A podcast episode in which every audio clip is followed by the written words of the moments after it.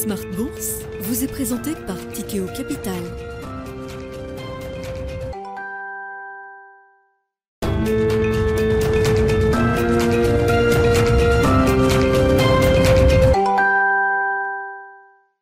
C'est reparti pour Smart Bourse, votre double dose quotidienne de marché en direct sur Bismart, chaque jour à la mi-journée, 12h30, 13h, et en fin d'après-midi, la grande édition pendant une heure à 17h en direct sur Bismart TV et rediffusée à partir de 20h.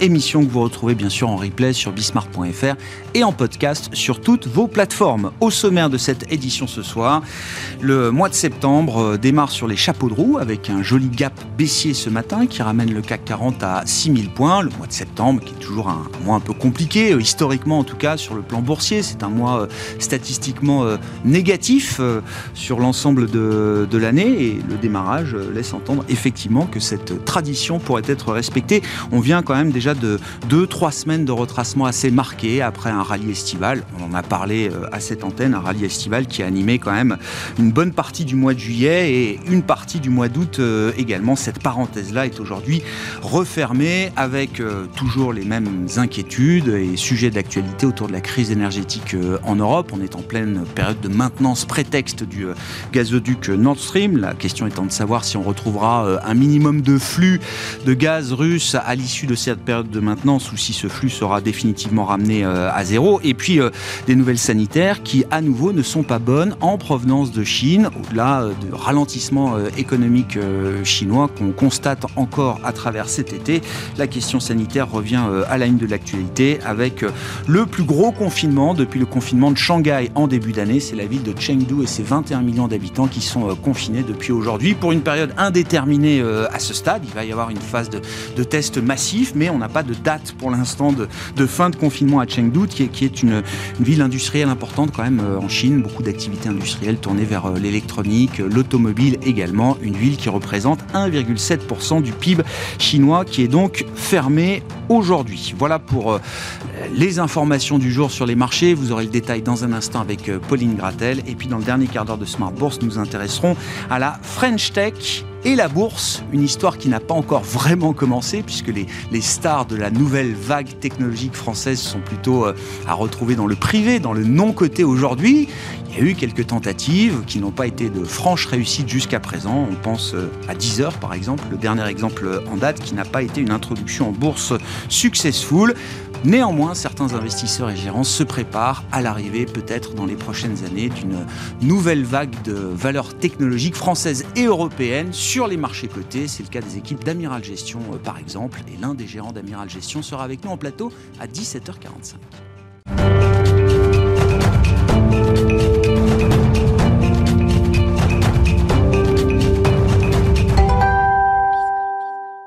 Et donc, tendance mon ami, les infos clés de marché résumées ce soir par Pauline Gratel. Pauline, avec des marchés en Europe et un CAC 40 à Paris qui accuse une sixième séance de baisse consécutive.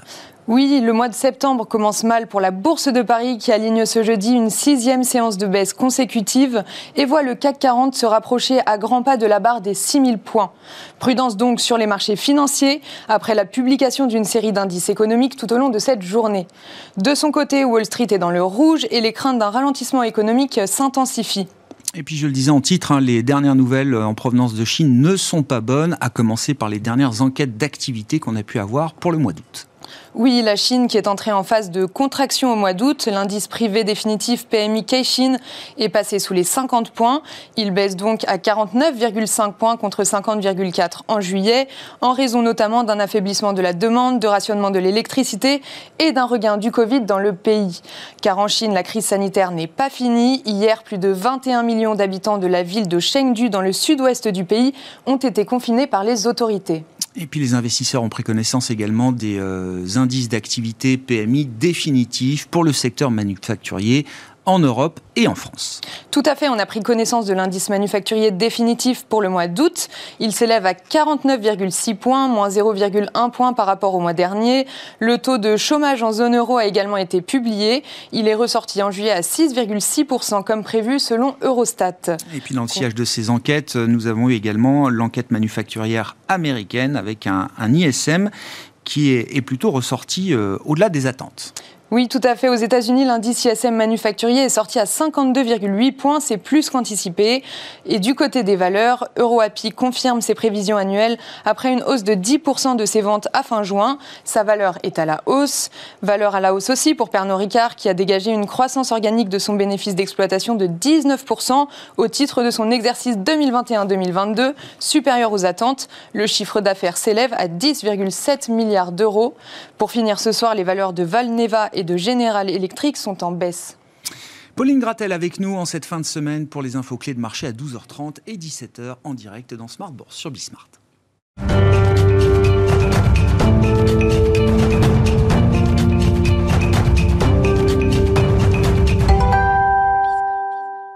Trois invités avec nous chaque soir pour décrypter les mouvements de la planète marché. Valérie Gasteldier est avec nous ce soir, stratégiste de Day by Day. Bonsoir Valérie. Bonsoir Grégoire. Stanislas Bernard nous accompagne également, le président de 21st Capital. Bonsoir Stanislas. Bonsoir Grégoire. Merci d'être là et merci à Vincent Chénieux de nous accompagner également ce soir. Bonsoir, Vincent. Ravi de vous retrouver. Vous êtes directeur de la recherche de Generali Investments. Euh, partons peut-être de la, la des messages envoyés par le, marché, euh, Valérie, si vous le voulez bien. Alors on peut refaire la, séquence euh, estivale. La parenthèse, la douceur estivale, euh, la parenthèse estivale s'est refermée brutalement depuis une quinzaine de jours maintenant, mais le rebond n'a pas été un petit rebond, c'est quand même un rallye important qui s'est déployé sur six semaines consécutives, fin juin, début juillet, jusqu'à la mi-août, avec des performances indicielles de 10, 15, 20% et plus, même pour le Nasdaq euh, aux mmh. États-Unis. On a retracé une bonne partie de ce, mouvement. Et la question, alors que vous posez d'ailleurs de manière assez brutale euh, ce matin dans votre note du jour, non, mais début du mois de septembre, un mois historiquement faible, voire négatif euh, sur le plan boursier, avec un gap baissier ce matin. Et donc la question que vous vous posiez ce matin, crash or not? Est-ce que c'est un nouveau crash auquel il faut se préparer là en cette rentrée 2022 bah, en fait, j'ai l'impression de lire partout que c'est ce qu'il faut faire. Donc, euh, je me suis dit qu'il fallait que j'en parle euh, à mes clients, euh, moi aussi, parce que c'est un petit peu en plus sur ce genre de sujet qu'on m'attend.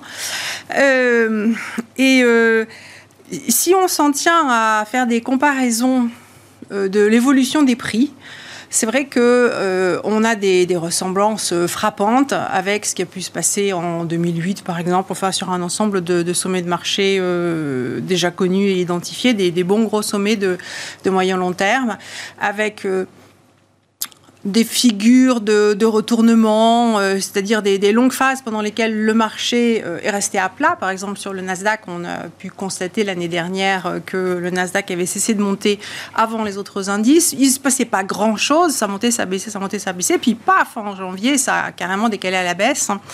Et donc, on a déclenché ces figures. Il y a pas mal de valeurs qui ont quand même perdu, disons, 50% pour euh, l'arrondir, euh, dans ce qu'on appelle les valeurs de croissance. Euh, je schématise hein, vraiment. Et, et, puis après, on a eu ce rebond. Donc.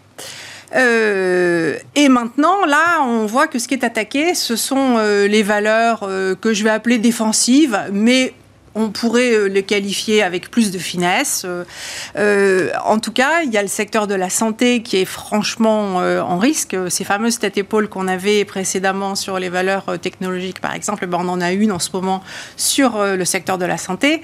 on a un triple top sur le secteur alimentation. C'est des, figures qui ont pris un an à se former, hein, donc c'est pas des trucs qu'on règle en passant.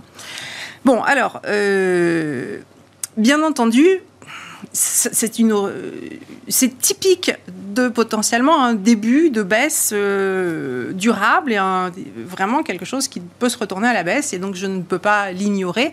Et à vrai dire, quand on est gérant, il faut en tenir compte dans sa gestion du risque. Hein, euh, bon.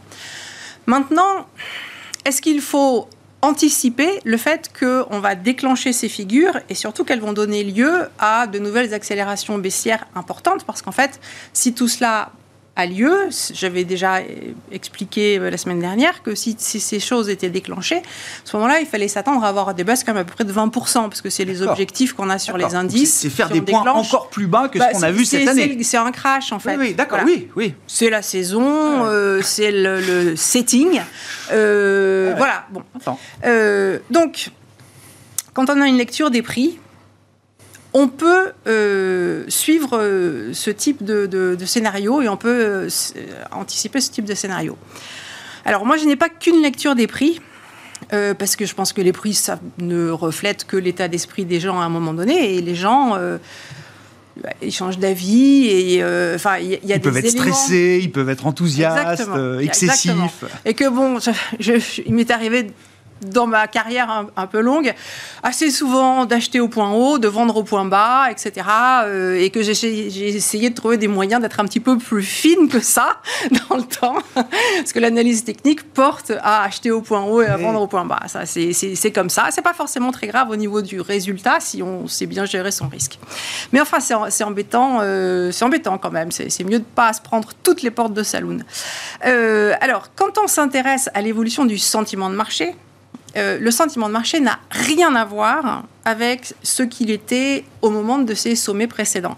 En fait, au, moment de ces sommets précédents, on avait euh, hmm. un optimisme ambiant qui était euh, assez fort. Hmm. et après les premières vagues de baisse, on avait des gens qui s'étaient découverts dans la hausse. Hein. donc le marché baisse et puis on, rebondit. Donc quand il baisse, hmm. les gens se couvrent hop, le marché s'arrête de baisser et il rebondit. Et alors là, on voit l'optimisme ambiant euh, à la réaction des gens dans cette vague de hausse qui suit. Il se trouve que dans la vague de hausse que l'on a eue au cours de l'été, on a eu la réaction absolument opposée. Enfin, c'est ma lecture parce que les, les, données parfois, enfin, elles parlent pas toutes seules. Hein. il faut, il faut les faire parler. Et euh, moi, je pense qu'on on, a euh, des, investisseurs qui ont euh, mis à profit le rebond de l'été, qui les a surpris. Hein. C'est ce que je disais fin juin. Ah je disais attention, c'est pas le moment que ça baisse.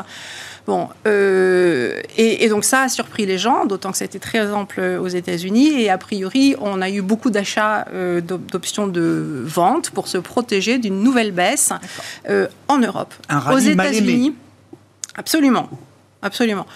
Aux États-Unis, c'est beaucoup moins évident. les données des marchés des options que je privilégie toujours dans ma lecture ne bougent pas sur le S&P. C'est vraiment très très bizarre. Ça bouge sur le Nasdaq, ça bouge sur les actions. On a plutôt des signes de nervosité sur ces marchés-là, mais c'est pas encore extrême.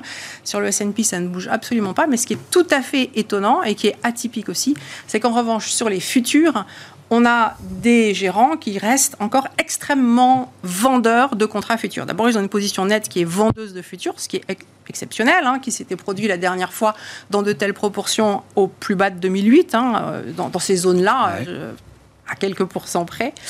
Euh, et donc, quand on a, si on se dit que les portefeuilles actions sont couverts par des futurs, ça veut dire d'abord que les gérants sont baissiers à long terme. Parce que quand vous êtes baissier à long terme, vous achetez pas des options parce que vous payez une volatilité, vous êtes obligé de changer votre. Plus la baisse, plus la baisse dure, plus il faut que vous renouveliez votre position, vous repayez de la volatilité. Donc, ça coûte quand même euh, assez cher, euh, cette couverture de long terme. Donc, quand on est franchement convaincu de la baisse, on se couvre avec des futurs. Donc, ça, c'est le premier élément qui me met la puce à l'oreille je me dis, bon, en fait, sur les marchés d'options, ce que font les gérants, c'est qu'en ce moment, ils reprennent de l'exposition haussière. C'est pour ça qu'on n'a pas ces données qui manifestent de la, de la panique sur les marchés d'options, parce que la panique, elle est sur les marchés de futurs. Enfin, c'est même pas la panique, c'est euh, c'est baissier, c'est rangé. Ah euh, et en revanche, on joue l'optimisme dès qu'on peut sur les marchés d'options. Voilà. Euh, on joue des bear market rally, quoi. On joue des bear market rally. C'est l'idée. Absolument. La stratégie que vous décrivez. Exactement. Voilà. Alors, ce bear market rally, euh, enfin, donc là, on repart dans le bear market, euh, mais on n'a pas non plus, comme les gens sont couverts, jusqu'où est-ce qu'on va aller en dessous des précédents plus bas? Normalement, on ne doit pas aller très très loin. Peut-être même qu'on va s'arrêter avant, ou peut-être qu'on va aller un petit peu un petit peu plus bas. Mais ce que je vois sur les prix, qui semble être un scénario très euh, dangereux. En fait, ça m'étonnerait que ça soit ce qui puisse se réaliser parce que les positions sont prises pour euh, une, baisse, une baisse, relativement longue et profonde. Et le fondamental euh, est négatif partout. Hein. Enfin, je veux dire, si on a plus de croissance, on a plus de hausse de taux, c'est pas bon. Si on a moins de croissance, on a une récession et on a des problèmes sur les profits des entreprises, c'est pas bon non plus.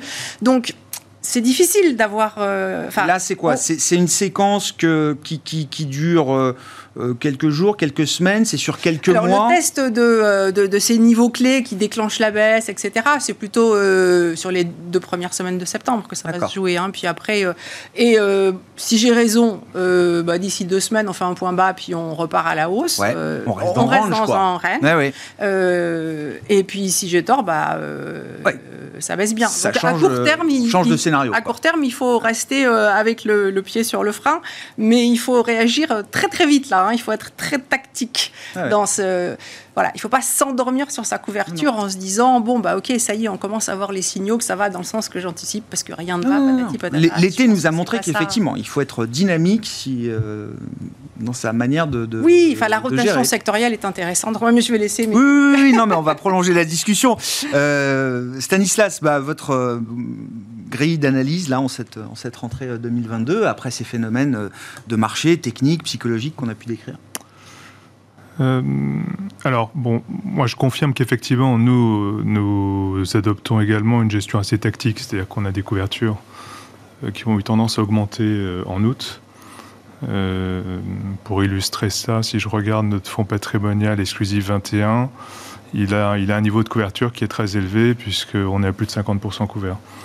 Euh, mais euh, alors, euh, bon, nous on regarde les marchés de manière assez classique, c'est-à-dire que si on regarde la valorisation des marchés, contrairement à ce qu'on a eu de- dans- à la veille de crash euh, en 2008 ou 2000, on est sur des valorisations qui sont pas du tout des niveaux de surévaluation. Mm. Euh, même en mettant une prime de risque à 3,5, ce qui est assez élevé, puisqu'on l'a fait varier entre 2 et 4. Donc on est à 3,5 aujourd'hui, quand on la met à 3,5 compte tenu des risques. Euh, compte tenu des résultats qu'on a eu et du consensus, alors à moins que le consensus se trompe complètement, euh, et en intégrant les niveaux de taux actuels, on est sur des valorisations, surévaluation autour de 10%. en Europe? Ouais, en Europe globalement sur les marchés, sachant que hum, pour nous le signal baissier c'est au-delà de 20%. Et honnêtement, euh, les marchés fluctuent, donc euh, plus ou moins 10, Ouais. ça n'a rien d'alarmant. Oui, c'est la vie normale des marchés Euh, actions. hein. ouais, Euh, par contre, ce qu'on a du mal à voir, c'est des bonnes nouvelles qui nous incitent à acheter le marché. Des Alors bonnes nouvelles après- qui feraient franchement monter, le, Ouais. remonter le marché à des niveaux euh, qu'on n'a plus vus depuis longtemps. hein. Nous, on voit, on voit que des mauvaises nouvelles, et puis, et puis si on creuse un argument, en fait, ah oui, j'ai oublié celle-ci, c'est une autre mauvaise nouvelle. Oui, ça devient Euh. même dur de faire la liste, je le confirme. Euh, donc, donc euh, alors, ce qui est sûr, c'est que le contexte a changé. On est dans un environnement de, de hausse des taux durable. Et c'est vrai qu'on disait euh, don't fight the Fed. Mm. Alors quand la Fed vous dit qu'elle va baisser les taux, ben faut pas faut pas jouer contre. Non. Et plutôt être long marché. Et là, la couleur est annoncée. Donc euh, don't fight the Fed. Donc euh, si c'est le cas du coup, on a intérêt plutôt à considérer que la hausse des taux n'est pas finie. Et ça, c'est un vrai. On n'a plus le vent derrière nous, on a le vent devant nous. Hmm. Donc, euh, donc ça, ça change quand même beaucoup de choses euh, du point de vue de la gestion. Et peut-être qu'effectivement, on a basculé dans un bear market. euh, c'est pas impossible. Bah, on a vu quand même des, des moins 20 picots Ouais, à creux euh, sur le euh, premier semestre. Techniquement, hein, on, est, on est euh, effectivement rentré ouais. dans un bear market. Et, le rebond de l'été ne suffit pas à, en sortir peut-être. Sur les résultats d'entreprise, parce que c'est un point quand même euh, central, euh, on va parler effectivement des, des- sujets énergétiques euh, et autres, mais euh, oui, les résultats du T2 ont été de bonne facture, je ne sais pas comment vous les qualifiez, euh, Ah oui. Stanislas. Et alors, il y a cette question du consensus, effectivement, et des attentes bénéficiaires euh, pour euh, la fin de l'année, mais aussi pour 2023, parce que c'est un horizon quand même naturel pour un investisseur de regarder un peu six mois devant lui. Qu'est-ce que vous dites de ce consensus nous- qui nous, reste positif hein? Sur ces résultats, on pense que c'est un peu en trompe-l'œil, parce qu'en fait, la hausse des chiffres d'affaires qu'on a eu, c'est l'effet inflationniste. Euh, mais on n'a pas vu beaucoup euh, l'impact sur la hausse des coûts, donc je pense qu'il y a peut-être un effet de retard. Euh, et on aura peut-être de mauvaises surprises en, en octobre, Mm. lors de la publication du T3.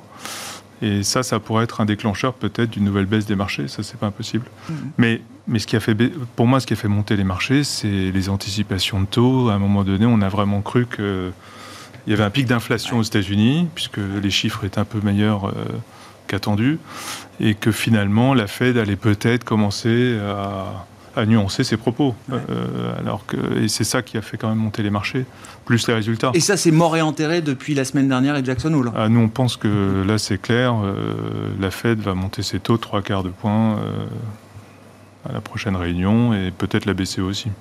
Oui, oui. oui. D'où la hausse des taux longs qui a suivi, euh, des taux courts à deux ans. Ah et, donc effectivement, ça, ça a calmé net euh, les ardeurs des investisseurs. On avait, le deux ans allemand est retombé à 25 BP euh, cet été, enfin dans le rallye du, mois de juillet. Alors effectivement, le narratif qui allait avec, c'était bon, la BCE pourra pas en faire autant que la Fed, et puis de toute façon, la Fed, si elle est auto-neutre, l'histoire après le taux neutre du resserrement monétaire aux États-Unis sera sans doute un peu différent, le fameux pivot euh, Tout ça est balayé euh, depuis quelques jours. Euh, Vincent, vous êtes d'accord? Oui, je crois que ce qu'on a connu euh, de, mi-juin à mi-août, c'est un marché qui escalade le, mur des inquiétudes. Il y a tellement de mauvaises nouvelles dans les prix aussi bien en termes de perspectives économiques que de hausse des taux des banques centrales. et les positions des investisseurs extrêmement prudentes, défensives, qu'effectivement, on a connu un, rebond. Euh, ces espoirs de, pivot euh, des banques centrales qui ont alimenté ce, rebond ont clairement euh, été douchés à, Jackson Hole. alors, pour revenir sur ce qui a été dit, je ne crois pas à un crack. pour deux raisons. D'abord parce qu'effectivement, les valorisations ne sont pas extrêmes.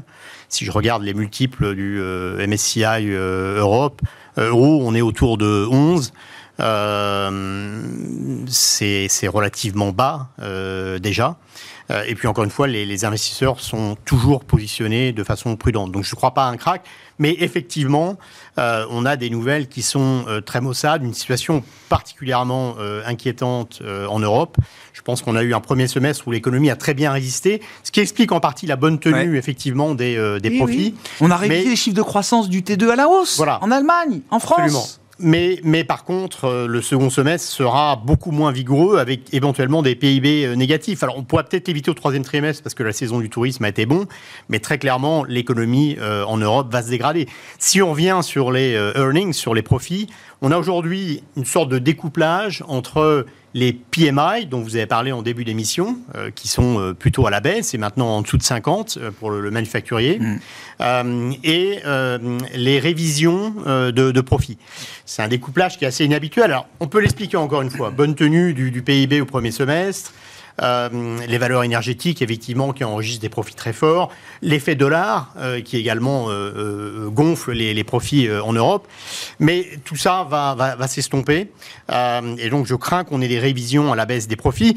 Quant aux multiples, à la valorisation, comme j'ai dit, elle est déjà assez basse, mais elle peut encore baisser dans un contexte ah d'incertitude de politique économique extrême et de risque de politique économique extrême. Je crois qu'on peut dire que les banques centrales sont en situation de panique, très clairement. Si la BCE, oui, la BCE qui, alors, prépare le terrain pour 75 points de base la semaine prochaine, pour vous, il y a une forme de panique dans la manière dont la BCE gère sa séquence de resserrement monétaire, partant déjà d'une première surprise en juillet euh, de 50 points de base, qui n'était pas ce qui avait été signalé ouvertement euh, une semaine ou 15 jours avant par Christine Lagarde elle-même. Oui, je rappelle qu'en novembre, Madame Lagarde nous disait encore oui. Euh, qu'on n'aurait pas de hausse de taux selon toute probabilité en 2022. Oui, mais le marché était d'accord avec ça aussi. les Vincent, je bien tout mettre sur Christine Lagarde. Non, les, événements, évidemment, la, guerre en Ukraine était extrêmement difficile à prévoir.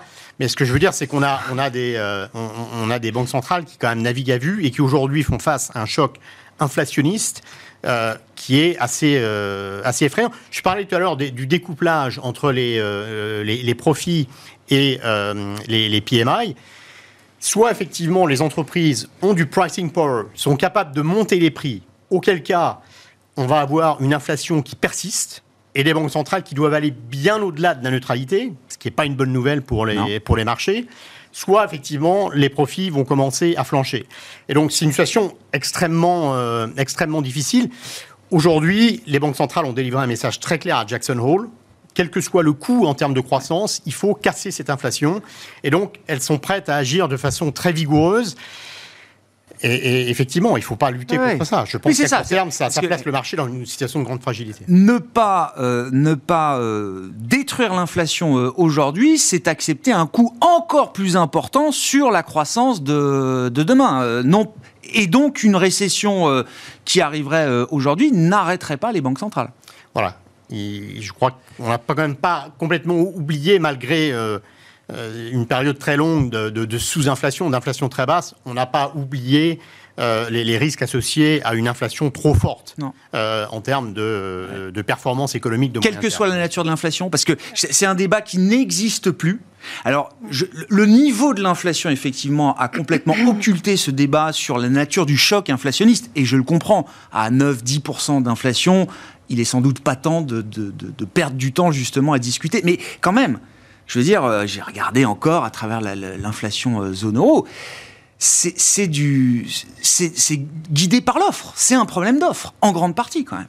Ouais. C'est dur pour la politique monétaire de, de, de, casser la demande. Il faut casser énormément de demandes quand on fait face à un choc d'offres.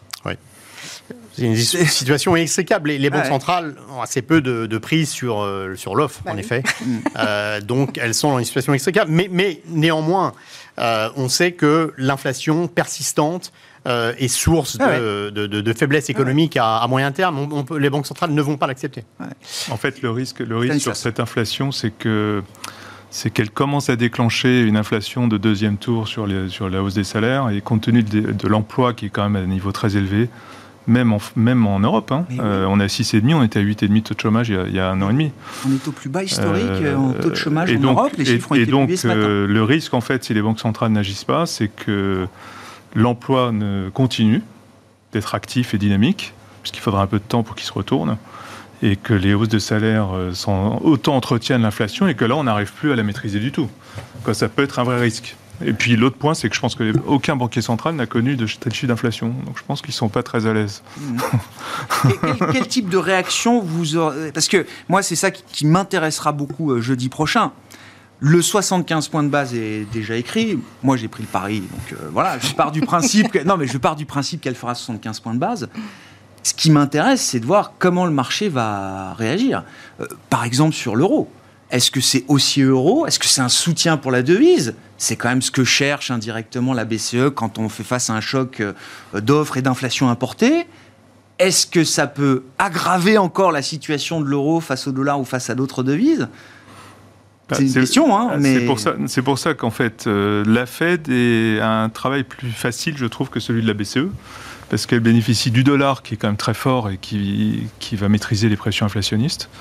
Euh, mais en Europe, c'est un, un, problème. Alors, on voit quand même qu'a priori, l'euro-dollar s'est redressé, c'est-à-dire qu'on a vraiment cru à un moment donné, on passe la parité, on va aller à 0,75. Ouais.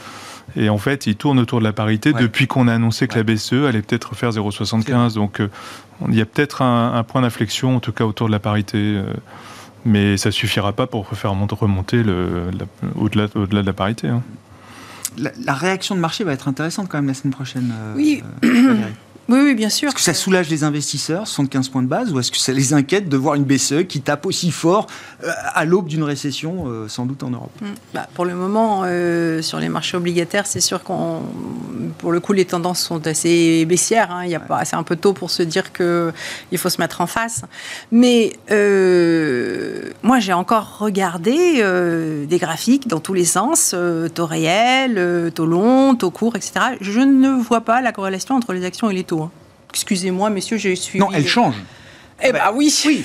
Non, mais il y a eh toujours ben une corrélation, mais, sauf qu'elle change tout le temps. C'est que n'oublions ah bah, pas qu'il y a un dernier chemin qui est les taux montent et les actions aussi. Ce qu'on a vu, ce qu'on a vu sur 15 jours au mois d'août. Les taux, le, marché obligataire a commencé à corriger début août et le marché action, lui, ça peut se produire sur des périodes beaucoup plus longues parce que ça s'est produit dans le passé sur des périodes de quelques années quand même. Alors il faut il faut rappeler peut-être un petit peu pour les gens qui, qui ne vont pas. Euh, moi, je suis une maniaque euh, des, des vieux graphiques. Euh, dans ces cas-là, ce qui se passe, c'est qu'on joue beaucoup avec l'élasticité, c'est-à-dire que au jour le jour, quand les taux montent, les actions baissent mais elles vont baisser moins que les jours où les taux arrêtent de baisser euh, arrêtent de monter, bah, les actions vont beaucoup plus remonter. donc on a ce décalage qui petit à petit fait qu'on a deux courbes qui euh, vont travailler. Enfin, donc si c'est les taux et les actions qui vont travailler dans le même sens, ou si c'est les obligue euh, en sens opposé. Et c'est quand même tout à fait un scénario qu'on peut voir se déployer à partir de l'automne. Hein, donc si on évite le, scénario crash, on peut avoir cette corrélation avec une poursuite de la remontée des rendements des et périodes, des actions On peut qui, avoir des euh, périodes d'éclaircie sur les actions euh, qui correspondent à des périodes où on n'a pas des tensions peut-être trop euh, surprenantes sur les résultats des entreprises. J'ai bien surprenantes parce que à partir du moment où c'est anticipé, c'est ben voilà, c'est dans les prix, on est couvert.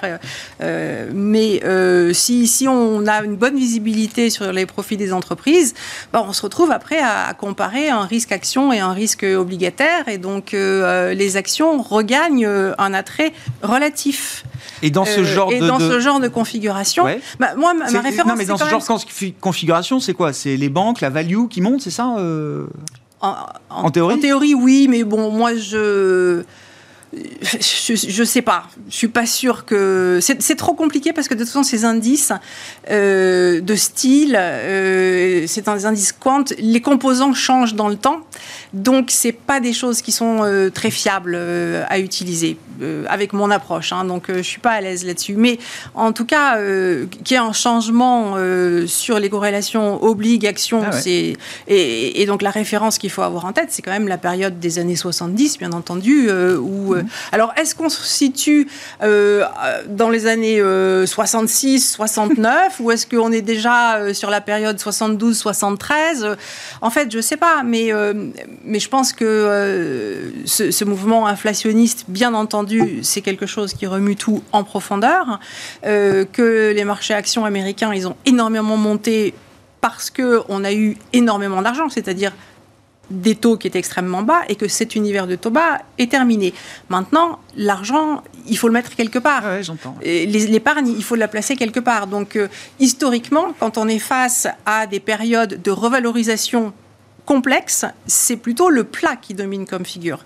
Mais le plat, la difficulté, c'est que euh, au début du plat, ça peut faire 20% entre le plus haut et le plus bas, mais souvent, il y a un moment où ça fait moins 50. Mm. Bon, est-ce que c'est au début de la conso, est-ce que c'est au milieu? Ou est-ce que c'est à la fin? Ben, En fait, chaque conso euh, est différente. Donc, c'est pour ça qu'il faut être très, très tactique.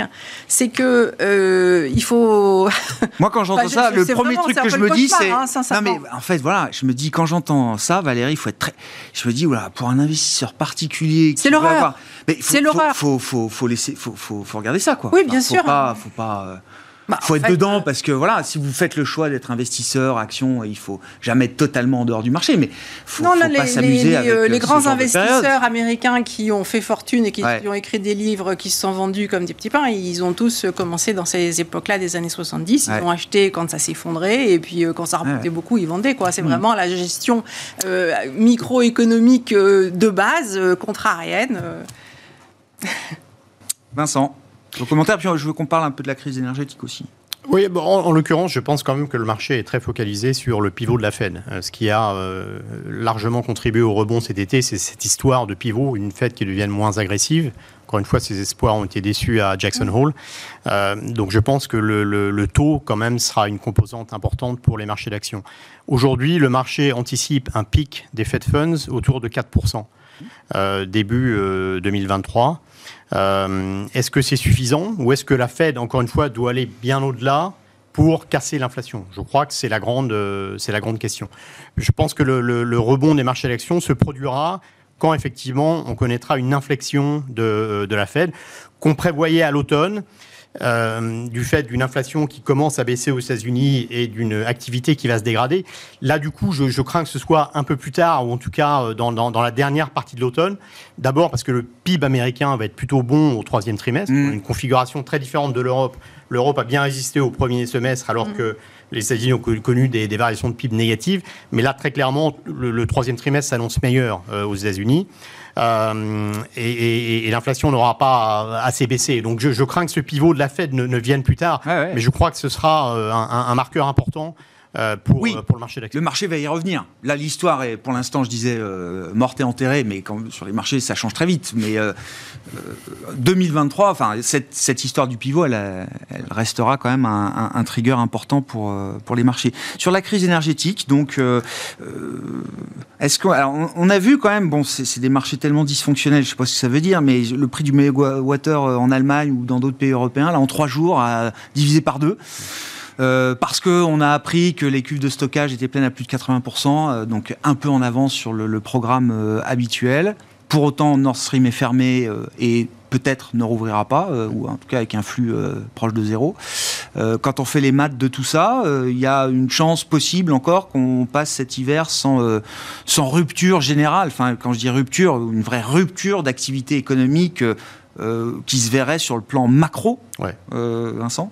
Bon, d'abord, les prix, euh, effectivement, ont été divisés par deux, mais bon, c'est extrêmement volatile. Il reste quand même 4 à 5 fois plus élevé qu'en début d'année. Donc, malheureusement, nous souffrons d'une crise énergétique en, Europe.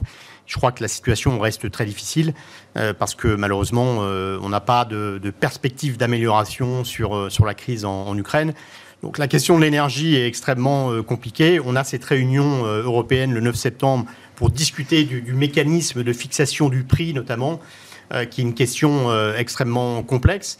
Je crois que malheureusement, euh, l'Europe est dans une situation de, faiblesse structurelle. On a, réduit, on a voulu réduire le poids du nucléaire. Mais ce faisant, on s'est rendu encore plus euh, dépendant de la Russie.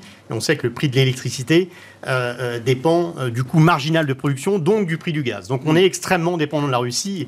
Et tant qu'on ne voit pas de l'amélioration à ce niveau-là, on peut craindre que les tensions persistent. Et c'est un, boulet véritablement économique pour l'Europe. et on a un effet prix qui clairement euh, est très important puisque les entreprises ne peuvent pas le supporter, donc ça affecte la production. On a également euh, un, grave problème de pouvoir d'achat euh, qui se crée.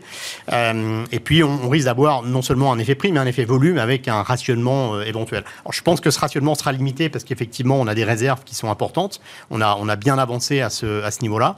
Donc je ne crois pas à une situation absolument catastrophique cet hiver. D'accord. Mais, mais ce, ce, problème va, va perdurer et c'est un véritable boulet pour l'économie européenne. Oui, alors ça va perdurer jusqu'au moment où on va réformer justement et on va euh, euh, boucher ses trous euh, dans le, le marché énergétique européen. C'est comme ça que l'Europe fonctionne on peut être très pessimiste à court terme sur comment est-ce que l'Europe va traverser cet hiver, mais sur le moyen long terme, finalement, alors il y a la réunion des ministres euh, de l'énergie le 9 septembre, le discours sur l'état de l'Union d'Ursula von der Leyen le 14 septembre, et euh, la Commission dit qu'il y aura des annonces sur euh, l'intention et l'idée de réformer ce, marché énergétique, de caper peut-être les prix du gaz dans un, un premier temps.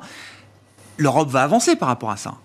Sur le long terme, finalement, ça peut devenir euh, un renforcement aussi peut-être de, euh, dans la construction européenne. À long terme, très clairement, ça accélère la transition énergétique et, donc c'est plutôt une, bonne nouvelle. Mais à court terme, le, coût est, gigantesque.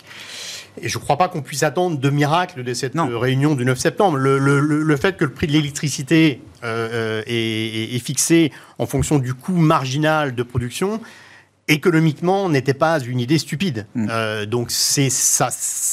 On, fait face à un problème d'offre et on ne va pas euh, résoudre ce, problème très rapidement. On sait que les temps sont longs, aussi bien sur le nucléaire que sur euh, ah l'augmentation de la production du renouvelable. Voilà, le temps, le temps est long et donc à court terme, on reste malheureusement en situation de stress. Parmi les nouvelles du jour qui sont pas neutres euh, également, Stanislas, ça mérite peut-être un, commentaire. Le, retour du grand confinement en Chine. Alors ça a été Shanghai en début d'année pendant deux mois quand même, euh, très long. Euh, et là, c'est une autre ville majeure hein, dans les villes de premier rang en Chine, Chengdu. 21 millions d'habitants, 1,7% du PIB chinois, de l'industrie partout. Oui, c'est un, grand centre, c'est un centre industriel important en Chine. Donc effectivement, c'est une mauvaise nouvelle et ça montre que la stratégie zéro Covid euh, ne fonctionne pas. Ce qui n'est pas une surprise, mais, c'est clair que ça, a un impact et ça contribue au, c'est une, une, mauvaise nouvelle de plus. Mais les entreprises se sont un peu désensibilisées par rapport à ça, parce que cette histoire de Covid, ça fait quand même deux ans euh, que ça traîne euh, en Chine, euh, malheureusement pour eux évidemment, mais les industriels qui sont dans les chaînes de valeur imbriquées avec la Chine, ils ont quand même bougé entre-temps Oui, mais ça a quand même un impact. Et puis ça, alors, paradoxalement, ça a eu un impact immédiat sur le prix des métaux et des matières premières, hein, cette nouvelle, puisque le pétrole est redescendu en dessous des 90. Euh, mais non, non, c'est une très mauvaise nouvelle. Euh, euh, puisqu'on craint une récession et en, Europe en tout cas, c'est une mauvaise nouvelle de plus, puisque la Chine est, partie encore pour avoir des mauvaises nouvelles sur le front économique. Donc, hmm. Non, Et probablement, ça aussi, ça confirme qu'on n'a pas fini avec le Covid, parce qu'on a eu tendance à considérer que c'était derrière nous, et c'est pas derrière nous. Pas partout, en tout cas. Enfin, en Asie, euh, oui, c'est pas terminé. Avec 16 octobre, le début donc du 20e congrès, la date a été communiquée, euh, qui va durer une dizaine de jours. à un moment, on s'est dit il y aura un avant, un après en matière de stratégie sanitaire, euh, notamment. C'est toujours une idée possible ou on peut quand même s'interroger sur la, politique du zéro Covid. Euh, je sais que la, question de d'immunité de groupe a été remise en question avec les, avec les variants, mais quand même, on voit que, euh, je croise les doigts, il nous semble qu'avec les, vaccins et, le fait qu'une grande partie de la population ait été euh, infectée ou vaccinée, dans, le mode occidental, a priori, on est plutôt en voie de sortie de la crise Covid. Je, l'espère en tout cas. La Chine a poursuivi cette politique zéro Covid et aujourd'hui, elle en paie peut-être le prix. Oui, enfin, c'est pas sans conséquence sur nous. Oui, mais c'est pas sans conséquence sur nous, sur euh, la manière dont nos industries fonctionnent. Euh, mm. Vincent. Bien sûr, chaîne de production globale, donc ça a un impact sur, euh, sur l'économie globale. Bon, ceci dit, les, signaux pour l'instant est qu'on a plutôt une détente quand même des, pressions sur la chaîne d'approvisionnement globale. Donc, à voir euh, ce que ces, confinements en, Chine vont impliquer, mais on a quand même plutôt une détente à ce niveau-là. On l'a vu, hein, l'ISM manufacturier américain montre une détente des prix payés, euh, effectivement, des perspectives d'emploi qui euh, sont toujours florissantes, donc des prix qui baissent, l'emploi est toujours bien. Pour l'instant, c'est correct, en tout cas sur le, plan de l'économie américaine. Bah, un, mot de, l'investissement, alors je ne sais pas, Stanislas, vous disiez, voilà, le, fonds flagship chez vous, patrimonial, est très couvert. Oui, on est déjà beaucoup de choses. On, est prudent. Ouais on est prudent et on attend. Euh, en fait, on s'attend à effectivement des annonces de taux de la Fed et de la BCE de 75 points de base. Bon, c'est pas encore euh, dans le marché, c'est-à-dire qu'en gros, on est sur des. Quand on regarde les taux de niveau de mm. probabilité, hein, c'est c'est quoi entre 40 et 60% mais on n'est pas encore à 100% d'anticipation de, 75 BP. Euh, donc je pense qu'il y a encore des investisseurs qui espèrent 50. Euh, mais au-delà de ça, je pense que ça suffira pas parce qu'on se posera la question effectivement, ah bah quid de la suivante ah bah et quand est-ce que ça va s'arrêter Donc quand arrivera le fameux pivot de la Fed euh, et puis surtout démarre le quantitative tightening de la Fed là fin septembre. 95 milliards euh, en moins dans son bilan. En pleine vitesse de réduction du bilan euh, américain. Tous les leviers du resserrement vont être actionnés euh, en même temps, avec toujours un effet de décalage. Les, les hausses de taux qu'ils font en ce moment, on verra l'effet, le plein effet dans l'économie dans les 6, 9 prochains mois. Sur l'investissement, Vincent et puis Valérie pour conclure. Non, Est-ce qu'il y a des opportunités ici et là? Le, terrain de jeu est mondial hein, quand même. Donc, on avait recommandé euh, des positionnements plutôt prudents sur l'été et bon, on était un peu circonspect. Euh, euh, jusqu'à 15 jours. jusqu'à la, mi-août. Aujourd'hui, cette stratégie, cette tactique, ça apparaît, apparaît plus, plus justifiée, plus, plus payante. Non, on, garde une sous-pondération sur les actions. nous avons beaucoup réduit la sous-pondération sur les obligations gouvernementales. Je crois que les taux longs ont déjà pas mal monté. Euh, en ligne avec la révision à la hausse euh, des, points terminaux des banques centrales. Donc on pense que le, potentiel euh, de, hausse des taux longs est limité. On, recommande de quasiment neutraliser la, position en duration. On garde une surpondération sur le crédit investment grade en Europe, qui nous paraît bon marché en termes de valorisation, notamment par rapport au, crédit américain. Mmh. je rappelle quand même que le investment grade en Europe, l'indice, le, le, rendement aujourd'hui est autour de 3,35. Ah oui. Historiquement, on n'a pas de défaut sur l'investment grade. Alors évidemment, il y a des risques à court terme oui. Euh, pour ceux qui sont très sensibles au. Euh, Puis il y a le risque taux hein, dedans. Oui, oui, bien sûr. Voilà. Mais, mais voilà, considérant que le, potentiel de hausse de taux est limité et que les spreads se sont déjà pas mal euh, écartés, on est plutôt favorable sur le, crédit investment grade encore. Plus prudent toujours sur le high yield hmm. qui est exposé aux variations cycliques et et voilà, on est un petit peu inquiet sur le, développement cyclique, les nouvelles économiques, et donc plutôt euh, sous-pondéré également des, valeurs cycliques. Hmm. Bon, sur l'investissement, alors je ne sais pas si on reprend la discussion de début d'émission avec vous, euh, Valérie, pour finir. Est-ce qu'il y a des, secteurs ou des thèmes, des, histoires géographiques qui sont intéressantes aujourd'hui?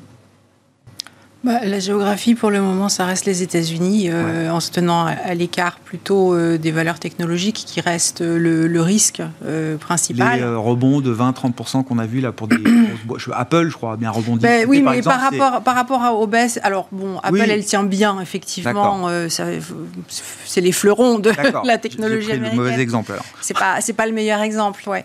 mais non, mais quand on regarde les, les, rebonds qu'on a eu par rapport aux baisses précédentes, oui, en fait, c'est très faible. Enfin, c'est très faible. C'est insuffisant Ça change pour avoir le même type de signaux que, que, que l'on peut avoir euh, sur, des, sur des secteurs un petit peu, enfin sur d'autres euh, sur d'autres endroits de marché.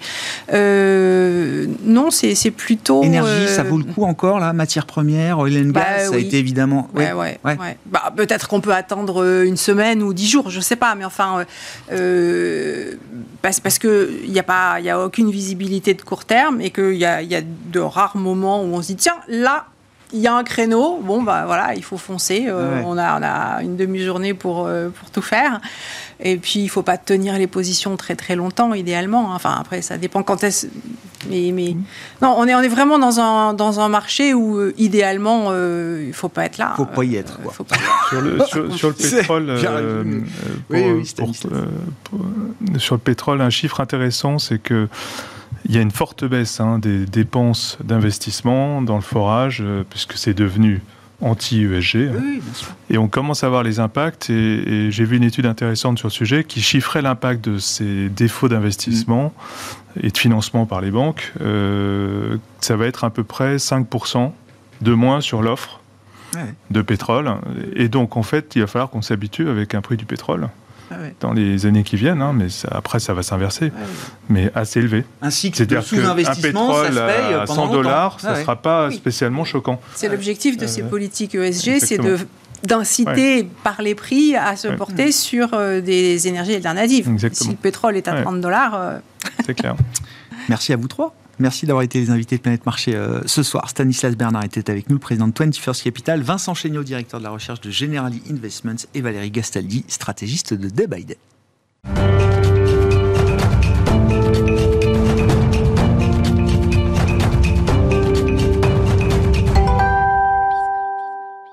Le dernier quart d'heure de Smart Bourse, c'est le quart d'heure thématique. Le thème ce soir, c'est celui de la tech et plus précisément de la French Tech. Euh, quelle sera l'histoire de la French Tech en bourse demain? Je, pose la question au futur parce que c'est vrai que les stars de la nouvelle vague technologique française et européenne sont encore assez peu en bourse euh, et beaucoup toujours dans le monde privé, comme on dit, euh, le monde non coté. Mais il faut se préparer peut-être à avoir de plus en plus de technologies, de nouveaux acteurs technologiques en France mais en Europe côté sur les marchés boursiers. En tout cas, ça fait partie des anticipations d'Amiral Gestion. Et l'un des gérants d'Amiral Gestion, Sébastien Ribeiro, est à nos côtés en plateau. Bonsoir Sébastien.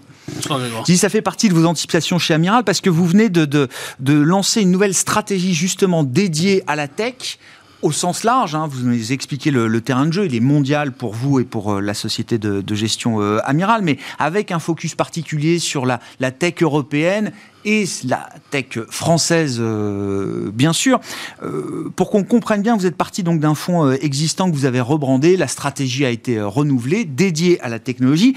Qu'est-ce qui vous a amené euh, quel est le, cheminement, le parcours qui vous a amené à lancer cette euh, stratégie là chez Amiral, euh, Sébastien? Alors déjà, c'est une grande première pour Amiral parce qu'on n'avait jamais lancé de fonds thématique pour des raisons qui sont qu'on ne veut pas s'enfermer dans une thématique, mais là, sans enfoncer de porte ouverte, on est sur une thématique tellement large qu'en fait, les, les bords sont trop... Le, terrain de jeu est, assez large. Et puis, comme vous le disiez très justement, il est mondial. Et en fait, on s'est intéressé... bon, nous, historiquement, Amiral a été créé post-éclatement de la bulle .com et les, les premiers gros, euh, les premiers gros investissements qu'on a fait, qu'on a fait, ça a été sur ces sociétés-là. Au, Féminin était très emblématique à ce titre. Ah, Depuis, on déploie environ 20% de nos actifs sur, euh, sur le segment. Donc, on n'est pas des, des, nouveaux, nouveaux joueurs, mais donc ça fait quand même 800 millions d'euros. Et on constate, bah, ce que vous disiez, c'est que dans, dans, dans, dans, la partie côté, on a du mal à voir émerger ces fameuses licornes qui sont dans le côté. On a du mal à prendre le relais. Et, ce qui a changé, c'est que désormais, euh, on sent une, volonté politique et, euh, économique très forte euh, sur la tech. Ça a commencé avec le rapport Tibi. Euh, nous, qu'on avait regardé, c'était en 2019, je crois. On l'avait regardé avec beaucoup d'intérêt et de curiosité. À l'époque, on se sentait pas prêt parce que, comme vous le disiez, la tech est mondiale. On avait un trou dans la raquette sur les États-Unis. On est très présent en Europe et très présent en Asie à travers notre, notre bureau à Singapour, mais on était, on était absent de la zone US, qu'on a corrigé avec l'arrivée de Vincent Mercadier, qui est un expert de la zone et notamment des valeurs technologiques. Et puis il y avait une question de valorisation en 2019 qui s'est poursuivie. Ouais, bien sûr, bien sûr. Et avec le dégonflement, on s'est dit qu'il y avait quelque chose à faire. Ouais. Et puis on a vu, on a constaté aussi les échecs des, des dernières IPO. On s'est dit qu'il n'y avait pas un écosystème assez fort encore euh, en France et en Europe dessus. Et on a envie d'apporter notre pierre. euh, notre. Ouais, ouais. Alors c'est ça qui est intéressant, c'est qu'effectivement les histoires, si on se focalise sur la French Tech, euh, les, les succès, ils sont encore hors marché euh, aujourd'hui, hors marché coté, euh, j'entends. Et entre guillemets. Pire que ça. Alors je mets de côté, il y a la tech euh, traditionnelle, enfin Dassault, système, tout ça, ça existe en bourse depuis très longtemps. Mais là, on Mhm. parle de la nouvelle vague technologique, des nouveaux acteurs euh, technologiques euh, français. Et pire que ça, c'est ceux qui se sont essayés à la bourse, encore récemment, Deezer ayant été euh, le dernier exemple en date, ont, déçu les investisseurs immédiatement, Sébastien. Oui, non, vous avez raison. Après, il y a différentes raisons, mais la, la raison principale, c'est qu'il n'y a pas encore un écosystème fort du côté, pub- du côté public. Pardon. D'accord. Côté côté. Euh, les efforts ont été très bien faits dans, de- du côté VC, de- sur les privés, Ouais. les venture capital. Enfin, il y a eu un déploiement euh, ces 20 dernières années qui a été colossal, et donc on a vu des sociétés comme Doctolib, Mano Mano, qui, a- qui- qui arrivent à trouver des financements.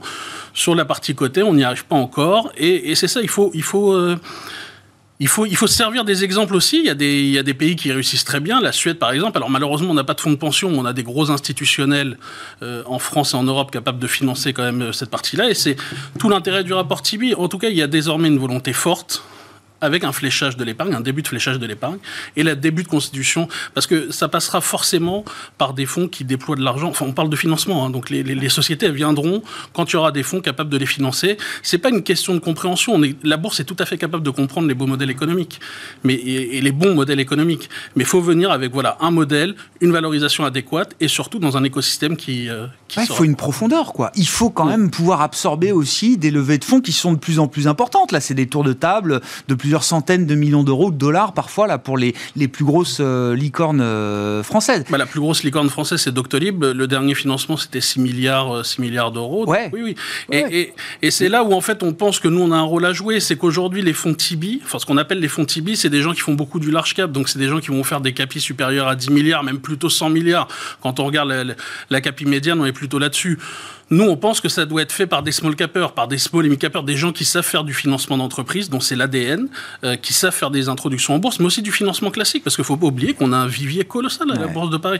En fait, on a besoin de succès. Ce qui manque aussi, vous, vous le disiez tout à l'heure, on a besoin de succès. Alors, bien sûr, sur les nouvelles sociétés, mais il y a aussi des sociétés existantes. On a déjà parlé avec vous d'SES Imagotac dans les étiquettes électroniques, qui est leader d'un marché qui va être euh, en dizaines de milliards d'euros ou de dollars. Euh, on a Lumibird dans les lasers. Vous savez que Ouais. Lumibird est sélectionné dans tous les prototypes de voitures autonomes, y compris chez les GAFAM. Donc ces sociétés-là, il faut qu'on arrive à les financer. On a, on a des leaders technologiques sur des marchés prometteurs. Donc il faut qu'on crée un peu cet écosystème.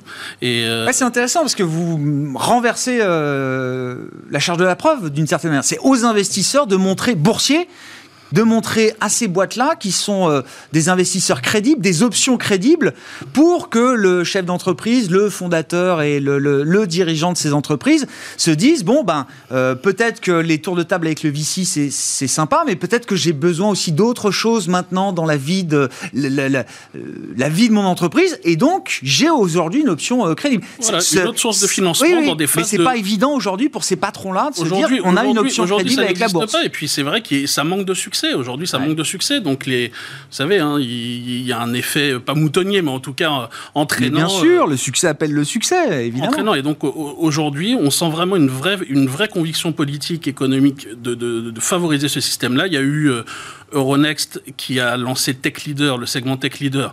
Alors vous allez dire c'est encore un segment, un indice, mais ça va plus loin que ça parce qu'en fait derrière ça, la BPI, la CDC se sont engagés à déployer de l'argent. On parle de plusieurs milliards d'euros.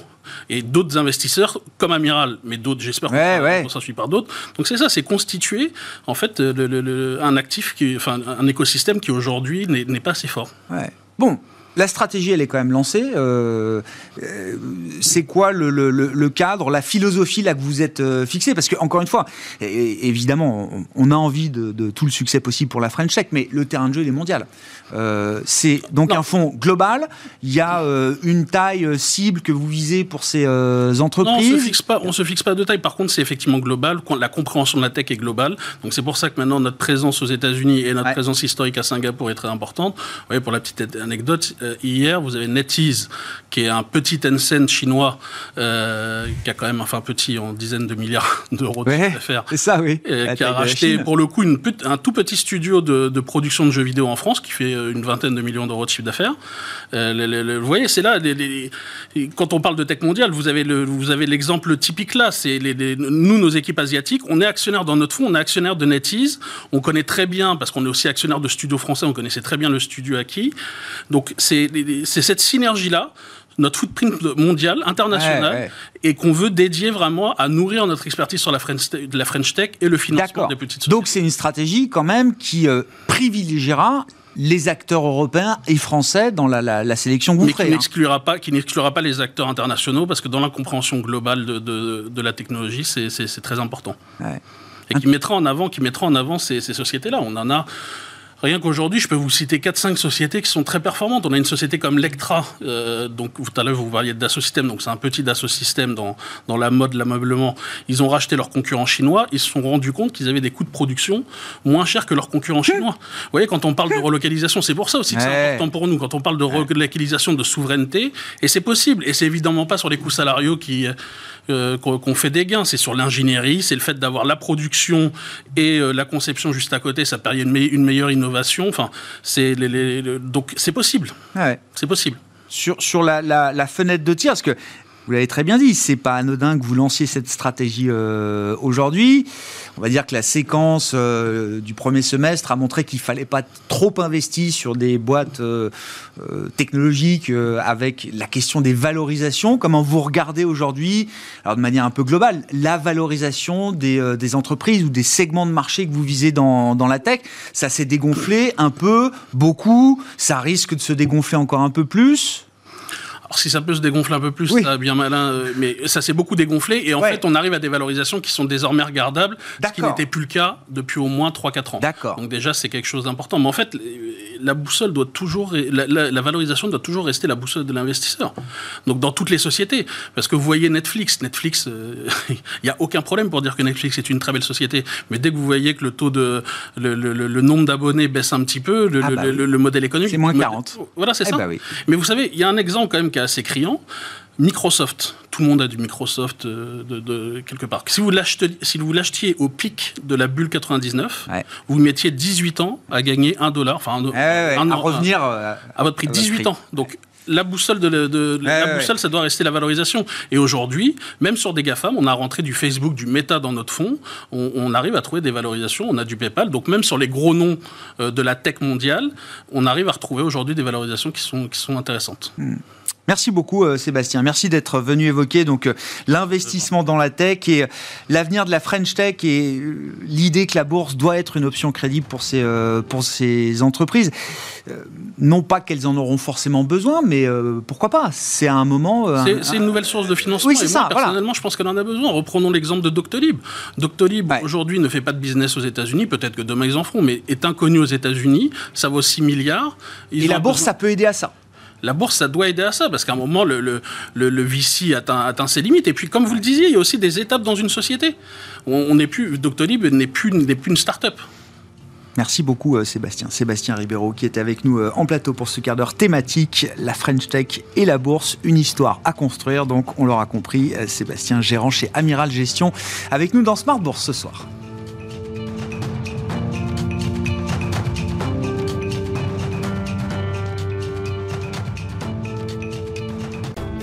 Smart Bourse vous a été présenté par Tikeo Capital.